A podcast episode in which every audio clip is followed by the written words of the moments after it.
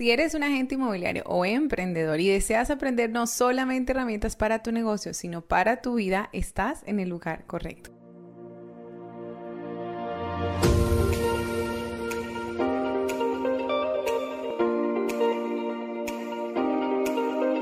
Soy Diana Murillo y te doy la más cordial bienvenida al podcast Ser Agente, donde encontrarás que más que una profesión, ser agente es una vocación. Bienvenida y bienvenido al segundo capítulo del episodio de marca personal. Si no has visto el capítulo anterior, te recomiendo que antes de escuchar este, escuches la primera parte donde compartimos las primeras tres claves para crear una marca personal que empiece en ti. El día de hoy, en la segunda parte de este capítulo, vamos a hablar de las últimas cuatro claves para que crees una marca personal que empiece en ti, que sea genuina, que realmente hable de quién eres, lo comunique claramente y para las personas em, que se conecten contigo sea muy fácil identificar cuando tú eres la persona que está, eh, digamos comunicando un mensaje. Así que vamos a ir pues entrando en materia y vamos a hablar de la cuarta clave para crear una marca personal que empiece en ti. Y esta cuarta clave tiene que ver con a quiénes vas a ayudar, quiénes van a ser estas personas a quienes vas a brindar un servicio. Esta clave eh, básicamente te invita a que definas con claridad quién es tu cliente ideal. Y aquí no quiero que el cliente ideal lo veas como un cliente fácil, un cliente que no es exigente, un cliente que le diga sí a todo lo que yo digo, o eh, características físicas, no, yo quiero que mi cliente se vea así, alto, bajito, ojos de un color, no. Eh, ¿Qué tipo de relación quieres establecer con estas personas? Recuerda que este negocio no es de propiedades, es de personas, por ende cada persona va a tener contigo una relación. ¿Qué tipo de relación quieres tener con ellos? Así empiece comercialmente, al final es una relación. Y quiero que tengas muy presente algo y es que no tienes que trabajar con todas las personas. Tú puedes elegir a quién ayudar porque tus clientes hablan más de ti que de ellos. Y aquí yo siempre comparto una anécdota, esto es real, de hace unos años con una colega inmobiliaria. Estaba atendiendo un comprador y estaba interesado en comprar un inmueble en un condominio de casas residenciales y teníamos muy claro los valores de mercado. Cuando yo hablo con esta persona, sé que está vendiendo una casa, ella es agente, le digo, mira, envíame la información, puedo tener un comprador que está interesado, cuéntame qué área y precio tiene. Ella me dice, Diana, mira, la casa tiene esta área, estas características y el precio es tal. Para ese momento del mercado, la casa estaba por encima, por lo menos un 30% del precio de mercado real. Yo le decía, mira, es que la casa está muy costosa, yo sé que mi cliente ni siquiera va a querer verla, porque hemos visto pues otras opciones. Yo le he informado cómo está el mercado y pues definitivamente esta se sale por completo. Y ella me dijo, Diana, sí, tú sabes cómo son los clientes, los propietarios, ellos no les gusta bajar el precio, es que sí reciben ofertas, pero que ese es el precio, yo sé que está alta, pero pues no puedo hacer nada más. Y aquí quiero hacer un paréntesis para que tú tengas muy presente esta historia y, y ojalá puedas experimentarlo en tu negocio y hacerlo una realidad en tu negocio. Todas las personas tienen derecho a elegir sobre sus inmuebles, sobre el precio de venta, sobre todo porque son los propietarios, ¿no? Pero tú también tienes derecho a elegir si vas a trabajar o no con ellos. Ahí entra la clave de la responsabilidad que hablamos en cada podcast, porque si bien hay personas que no están dispuestos a pagar honorarios eh, como los que tú cobres o no están dispuestos a pagar impuestos o no están dispuestos a dejarse asesorar en el precio de venta, Em, tú no tienes que trabajar con estas personas. Entonces, si tú dentro de tu negocio tienes clientes que realmente no te generan esa como esa relación gana-gana, sientes que no estás teniendo un proceso de asesoría en equipo, es importante que evalúes no al cliente, sino a ti. Y aquí yo quiero invitarte a que tomes papel y lápiz, hagas una lista detallada, lo más detallada posible, de quién es tu cliente ideal. Porque es importante, porque de esta manera vas a poder hablarle a esta persona o a este tipo de personas cuando tú vayas a sacar un mensaje, un video, un post en redes sociales o vayas a escribir un artículo en un blog. Descríbelo. Yo aquí te voy a dejar algunas ideas de perfil de cliente ideal con el que me regía, digamos, em, en, mi negocio, porque, como te digo, yo veo esta, este negocio como una oportunidad de entablar relaciones.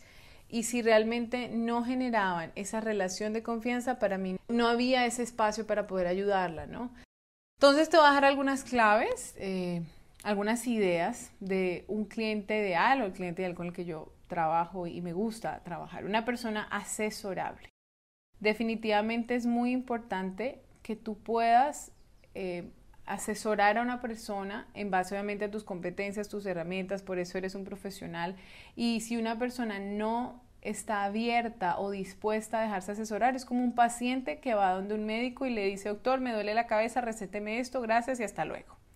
Entonces, recuerda que tú no puedes querer vender la propiedad más que tu cliente, tú no puedes estar más interesado o interesada que ella quien te contrata. Así que la venta es un trabajo en equipo y es importantísimo que las personas que te contraten permitan y sean asesorables con tus recomendaciones. Segunda, que valore mi tiempo. Tu tiempo es un recurso que no vas a recuperar. Tú inviertes el dinero y recuperas el dinero, tú pierdes dinero y lo puedes recuperar. Cosas que se pueden recuperar. Sin embargo, el tiempo es vida y allí donde tú lo pones no va a regresar. Así que ¿dónde lo estás poniendo?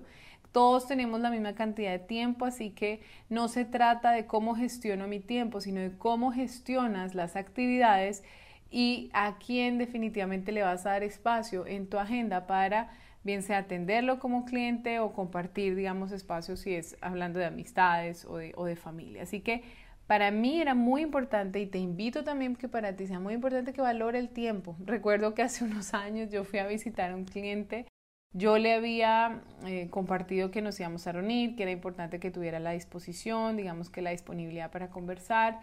Y cuando llegamos, recuerdo que había un partido de dos equipos muy, muy reconocidos. Y yo me siento en el escritorio de frente a él y atrás mío estaba el televisor. realmente te digo, no recuerdo cómo terminó esa reunión, pero sí recuerdo que al final no, digamos que no avanzamos en ningún proceso. Así que si una persona no tiene la disposición de darte un momento, no tiene que ser en vivo y menos ahora, pero puede ser una videoconferencia, una llamada, un espacio para que puedan conversar de qué es lo que necesita y darle ese espacio de tiempo en su agenda a su propia necesidad, bueno, qué tan interesado está en este proceso, ¿no? Otra de las eh, características que tienen los clientes dentro de mi lista de clientes ideales es que confíen en mi servicio. Y vuelvo nuevamente al ejemplo de un médico. Imagínate que tú vas a hacerte un procedimiento, te van a hacer una cirugía o vas a llevar a tu hijo, tu mamá alguna cirugía, un procedimiento delicado. Tú vas a buscar un profesional que te genere esa confianza en sus competencias, en su profesionalismo, en que va a poder ayudar a la persona que va a someterse a la cirugía y vas a entregar esa confianza a esa persona. Tú no vas a ver si lo puede ayudar. Ay, no, pues vamos a ver si usted sí me puede ayudar con esto, me puede quitar esto. No. Y es muy importante que identifiques desde dónde están, digamos que, atendiéndote las personas, ¿no? Desde dónde, digamos, llegas a acuerdos con las personas. Porque como te digo, esto es un trabajo en equipo. Y el trabajo en equipo no es igual si yo te estoy poniendo a prueba de alguna manera, a ver en qué momento te equivocas, a si yo estoy confiando en ti, en tus servicios, en lo que me estás diciendo y vamos a trabajar de la mano para avanzar en, el proceso. Es muy, muy importante la confianza mutua, no solamente de parte del cliente hacia ti, sino también de parte de ti hacia el cliente. Como te digo, insisto, esto es, esto es una relación, esto implica compromiso, comunicación clara, bilateral. No es más importante el cliente ni eres más importante tú. Ambos son muy valiosos en el proceso que van a iniciar.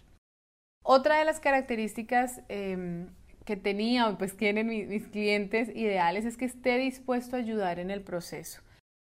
A menos que tú tengas eh, un poder... Eh, total y autónomo para tomar decisiones, que no es el caso por lo general, tú vas a depender de que tus clientes te den respuesta, de que tus clientes, si por ejemplo el inmueble está habitado, lo preparen. Si vas a tomar fotografías, estén abiertos a recibir sugerencias para que el inmueble sea mucho más atractivo. Em, alguna vez, y esto también es, real, hace unos años recuerdo que estábamos vendiendo un apartamento y fue un jueves en la tarde la visita, jueves 5 de la tarde. Y al otro día, a la primera hora, la, la compradora, la, que estaba, la persona que estaba interesada en comprar, iba a viajar a Estados Unidos. y los clientes propietarios vivían en otra ciudad. Yo estaba en Barranquilla, los clientes estaban en Bogotá y la cliente compradora se iba para Estados Unidos.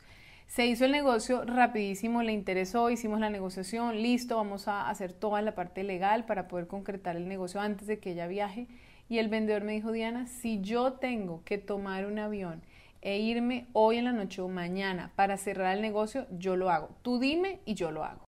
Ese es el tipo de disposición que necesitamos para poder realmente ayudar a nuestros clientes. Ese es el interés y el interés con una intención clara de venta es perseguido por acciones concretas. Acciones como tengo una oferta, reunámonos, listo, te escucho, tengo una oferta, eh, ¿te parece, no te parece? Lleguemos a un acuerdo, listo, te escucho, estoy abierto, te respondo, pero no como si estuviéramos tratando de convencer a alguien de que se deje ayudar. Eso es muy, muy importante y ahora te voy a decir eh, en qué punto de, de cliente ideal está, digamos que esta idea, ¿no? En mi caso, el respeto es fundamental, así que una de las características de los clientes ideales con los que siempre he buscado, digamos que trabajar, son personas amables, respetuosas. Este negocio es de emociones. No quiero decir que en, en una persona yo lo he visto, personas que son súper amables, muy respetuosas, en algún punto de una negociación, algo toca sus fibras, algo toca su, su orgullo incluso, y se ven, digamos que, rodeados de emociones y a veces se pueden volcar hacia ti. Es muy importante que no te tomes las cosas personales, recuerda que las personas viven sus propias historias. Sin embargo, estas son ciertas etapas en la negociación diferente a que todo el tiempo una relación sea de, esta, de, este tipo, digamos, irrespetuosa o, o despectiva. A ese tipo de relaciones me refiero y te lo digo porque me ha pasado. He tenido clientes que no, no es exigencia, sino su manera pues de dirigirse hacia las personas y particularmente su estilo, su forma despectiva, a veces eh, hasta grosera, de hablar sinceramente, no, no era una persona con la que yo quisiera trabajar y al final yo tuve que decirle, mira, lo lamento, pero creo que no soy la persona, te deseo muchos éxitos, pero en este momento no voy a poder trabajar contigo. Así que, pues, no, lo que te decía al principio, no tienes que trabajar con todas las personas. También, qué características eh, están incluidas dentro de este perfil, que estas son ideas y tú puedes aterrizarlas. La invitación es a que las aterrices para ti. En mi caso también la importancia de que el cliente vendedor busque a un profesional y no solo busque, sino esté dispuesto, como te he dicho, a dejarse asesorar y demás, sino que pague con gustos mis honorarios es fundamental.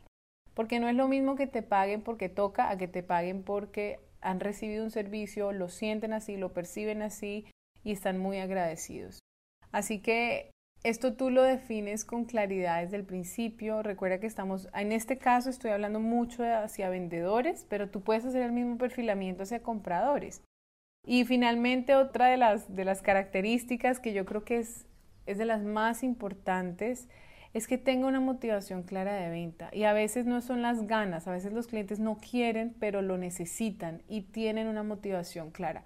¿Por qué? Porque cuando tú entiendes que tú no ayudas a vender, sino que tú ayudas a solucionar aquello que tu cliente está necesitando, tú te vuelves ese vehículo para ayudarlo. Va mucho más allá de vender un inmueble. Tú ayudas a que la historia de esta persona continúe, bien sea que no pierda la casa, a que su familia tenga un espacio donde quedarse con comodidad, a que se traslade de país, a que su hijo pueda tener un hogar. Lo que sea que represente, tienes que encontrar cuál es la motivación para que tu servicio sea la solución a ese problema. ¿Listo? Entonces, esta es la cuarta clave. Recuerda, tus clientes hablan más de ti que de ellos. Cliente ideal no es cliente fácil, no es cliente no exigente, son ciertos parámetros. ¿Para qué? Para que tú definas cuáles van a ser tus políticas internas. Cuando tú te encuentres con una persona que no esté alineada con esas políticas internas, va a ser muy fácil decir, ¿sabes qué? No soy la persona que pueda ayudarte, de pronto puedas referírselo a alguien más o, pues decidir qué, camino tomar. Pero es muy importante que lo tengas claro desde el principio y no después cuando digas, pero ¿por qué no quiero hablar con esta persona o por qué no, no se dan las cosas de la mejor manera con este cliente? No me contesta o no responde las llamadas o no, no está disponible para mostrar la propiedad. Entonces, todo esto lo puedes filtrar desde el principio. Y vamos entonces con la quinta clave.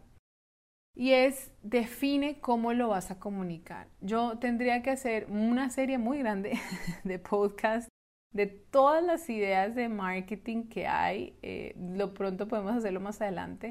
Pero lo más importante aquí, ya recorriendo digamos que el camino de las claves anteriores, es que entiendas algo. La no comunicación es comunicación.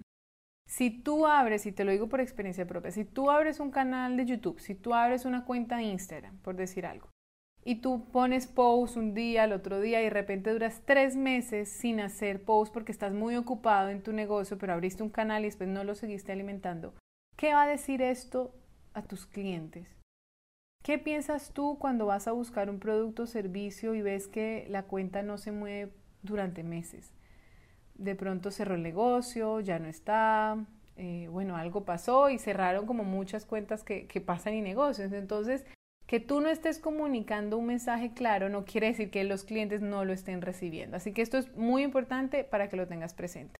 Y segundo, en cuanto a la comunicación, una de mis mayores recomendaciones para ti, porque yo lo viví personalmente eh, y estuve a punto de, de salirme de este negocio precisamente por esta razón, es que no seas un agente secreto. Si tú no decides compartir quién eres y qué puedes hacer por los clientes, nadie lo hará por ti. No es responsabilidad de alguien que te llame, que te busque, ni siquiera de tu familia. ¿Quieres saber qué tan buena labor has realizado?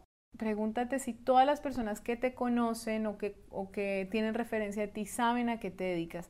Y si no, bueno, tienes un camino por recorrer y hay muchísimas opciones. Es tu responsabilidad que las personas a quien puedes ayudar, porque al final este negocio se trata de ayudar a personas que necesitan tus servicios. Y hay muchas allá afuera que están hoy en día necesitando un profesional, bien sea para vender, para comprar, tienen miedo, no saben los procesos y quieren recibir asesoría. Es tu responsabilidad que, que te encuentren, no es responsabilidad de ellos que busquen hasta que te encuentren debajo de una piedra. Así que algunas ideas que puedes tener y puedes desarrollar son una página web de negocio, puede ser una página que tú compres o puede ser una o sitios, digamos que como blogs o puede ser un grupo en Facebook, en comunidades, que no solamente te dediques a vender, porque realmente al final la venta es el resultado de ayudar, ¿cierto? Pero para que las personas sepan que tú puedes ser ese vehículo de ayuda, es importante que les agregues valor. ¿Listo? Ahora vamos a hablar un poco de eso. Material impreso y digital. Ahora con todo lo que ha pasado definitivamente el mundo digital está, está tomando un, papel protagónico en el mundo inmobiliario, así que es muy importante que tú estés actualizado, puedes hacer flyers, brochures, videos eh, virtuales. Te recomiendo totalmente fotografía profesional. Eh, utiliza los canales que hay en redes sociales y una invitación que te doy con redes sociales es que, como dicen aquí en Colombia, el que mucho abarca poco aprieta. Dedícate a esas redes sociales que vas a alimentar de manera constante, consistente, con contenido frecuentemente para que tu comunidad siga creciendo. No se trata de tener la mayor cantidad de seguidores o de tener la mayor cantidad de likes en tus publicaciones. Mira las redes sociales como una comunidad hay personas que te siguen porque lo que tú das les interesa. Si ya no les interesa, simplemente dejan de seguirte. Y recuerda que las redes sociales son eso, sociales. Así que a las personas les interesa mucho también las historias detrás de cada transacción, las historias tuyas como persona, las historias de qué haces tú, cómo es tu proceso, cómo, cuáles son tus herramientas. Agrégales información de valor. Si una persona se va a mudar a tu ciudad, Imponte en el lugar de esa persona que no conociera a nadie o a nada. ¿Dónde hacer mercado? ¿Dónde son los mejores barrios? Si tengo hijos, ¿qué parques puedo utilizar? ¿Qué puedo hacer? Listo, dedícate con redes sociales a agregar valor.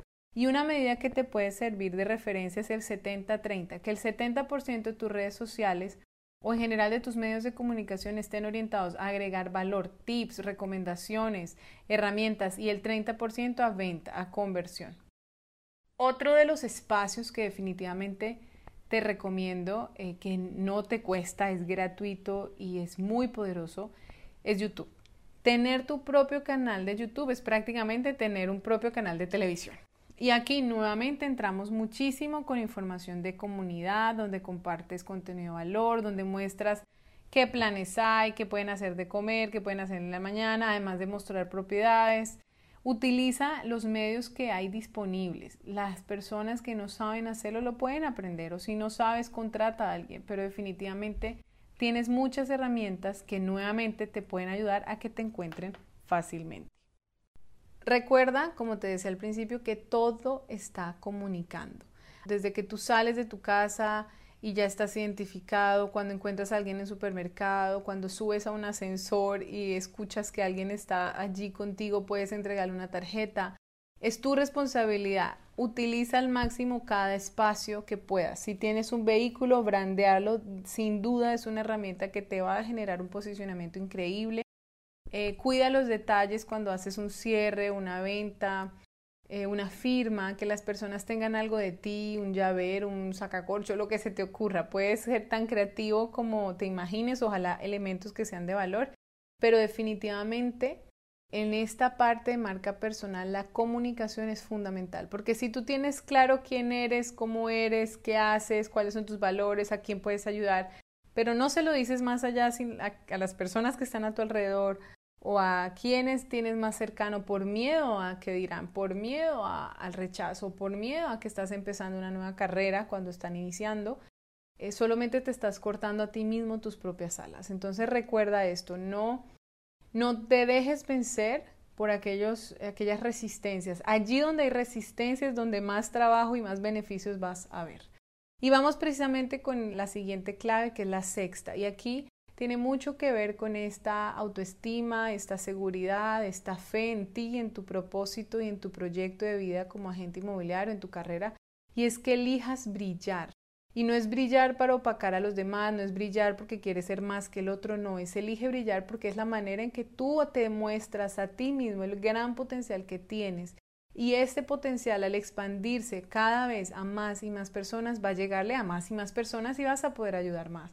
Así que no te limites por comentarios de personas que te digan que eso aquí no se puede, esto aquí nadie lo hace, esto aquí no funciona, es que aquí esto es muy informal. Perfecto, si estás en un mercado informal, porque creo que muchos de los que me escuchan están en mercados latinoamericanos donde no hay reglamentación como tal en el sector inmobiliario, tenemos una oportunidad inmensa de diferenciarnos.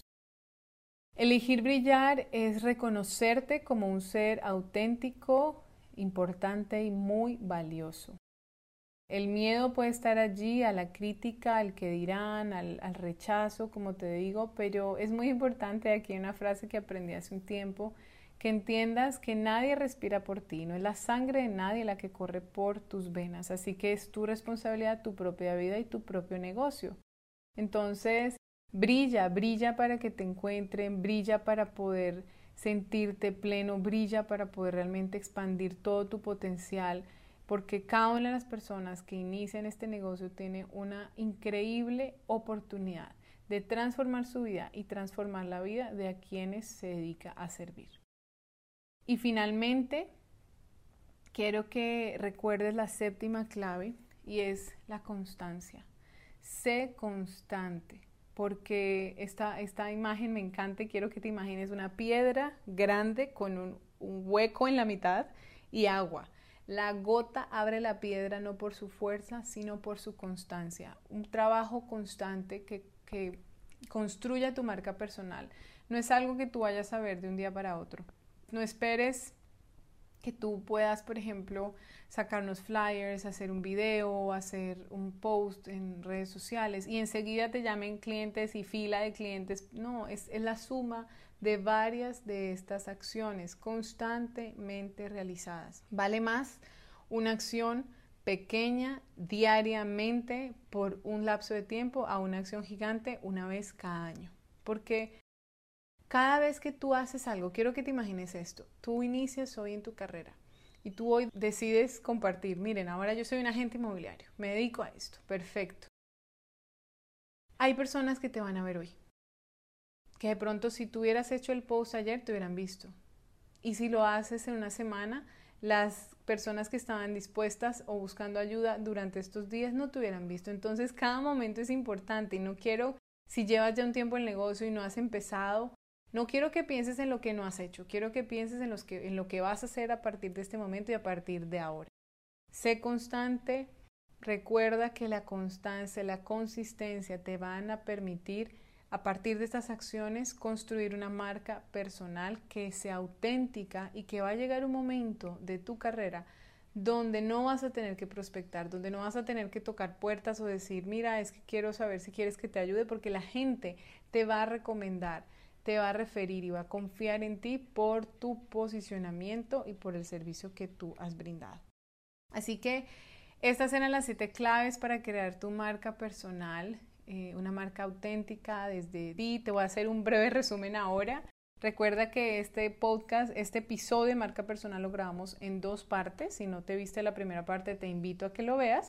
Y este segundo eh, digamos, para cerrar las siete claves. ¿Y cuáles son estas siete claves? Primero, escribe tu por qué y la razón por la que estás en este negocio. Segundo, enfócate en tus fortalezas y asume el 100% de la responsabilidad de tus resultados. No te quedes en lo que ha pasado, donde estás, si no estás en un lugar en el que no quisieras, sino enfócate en hacia dónde quieres estar y en la persona en que debes convertirte para llegar allá.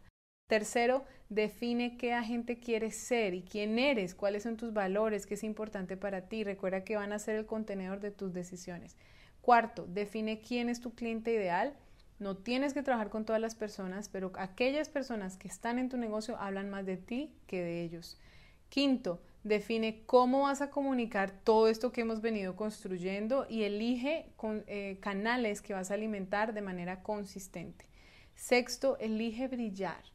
Valórate como un ser único, auténtico y por ende un profesional único y auténtico. Realmente la competencia no existe cuando tú reconoces tu unicidad y tu autenticidad, porque para todos hay oportunidades y para todos hay agentes y clientes que seguramente van a poder trabajar juntos. Y séptimo, sé constante. Recuerda que la gota abre la piedra no por su fuerza, sino por su constancia. Y finalmente quiero dejarte con una frase que me encanta, eh, la verás mucho en mis redes porque es uno de mis mantras y de una persona que admiro mucho, que es de Nelson Mandela. Y recuerda que todo parece imposible hasta que se hace. Si algo no ha pasado en tu mercado, tienes la oportunidad de ser tú la primera persona. Si alguien hizo algo al otro lado del mundo y tú dices, wow, me encanta, listo, hazlo tú también aquí. Si una persona hace algo, tú también puedes hacerlo. Y si nadie lo ha hecho, pues vas a abrir el camino, pero que no te detengas, no te detengas por miedo o por limitaciones. Todo parece imposible hasta que se hace. Te agradezco muchísimo eh, que estés aquí. Recuerda que si tienes algún comentario o pregunta, un tema que quisieras que compartiéramos en el podcast, puedes ingresar o mandarme un correo a hola.seragenteinmobiliario.com. También te invito a que me sigas en redes sociales, en Instagram como arroba soy Diana Murillo y que visites nuestra web www.seragenteinmobiliario.com donde vas a encontrar cursos, libros, recursos disponibles para ti y para tu negocio. Así que te deseo un día extraordinario y recuerda que depende de ti y nos vemos en un próximo episodio.